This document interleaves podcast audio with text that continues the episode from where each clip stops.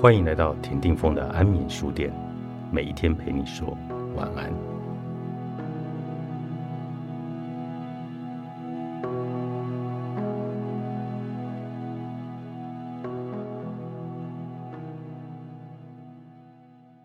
今天社会不会教人们如何受苦，反而要人把不爱痛、不受苦来当做目标。如果你爱痛或受苦，代表你没有做对。这又是一个旧脚本与新脚本冲突的例子。旧脚本要人坚强，就算跌入绝望深渊，也不要表现出来，要隐藏自己的情绪。然而，如果情绪藏得太深，别人就无法帮忙。新脚本只是要人真实一点，完整的来展现自己，既要让别人知道该如何帮自己，也要问别人自己可以如何帮助对方。这就是服务与互助。做人要有温度，而不是不受苦，是要完全觉察自己的感官与人性，彻底的活在当下，毫不吝啬的来做自己，也不害臊，要对不自在的地方怡然自得。偶尔告诉外界自己对哪些事情不自在，才能够驾驭它，迈向更大的成长。做人有温度。代表要帮助别人，让人互相依赖。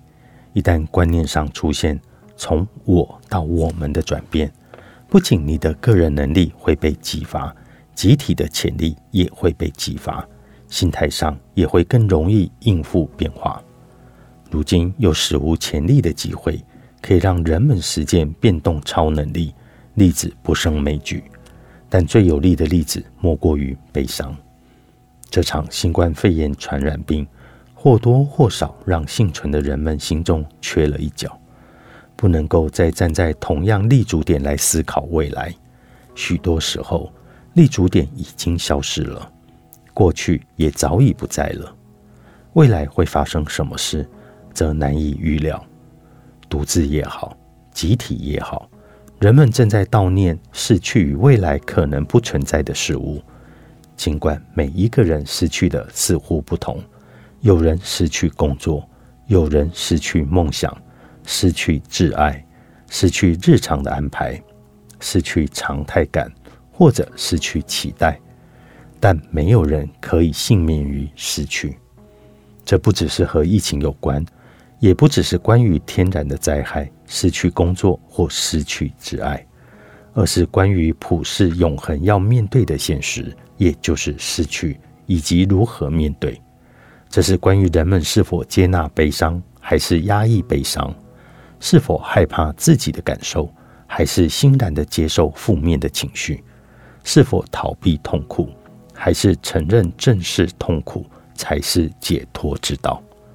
父母过世前，我没有参加过葬礼。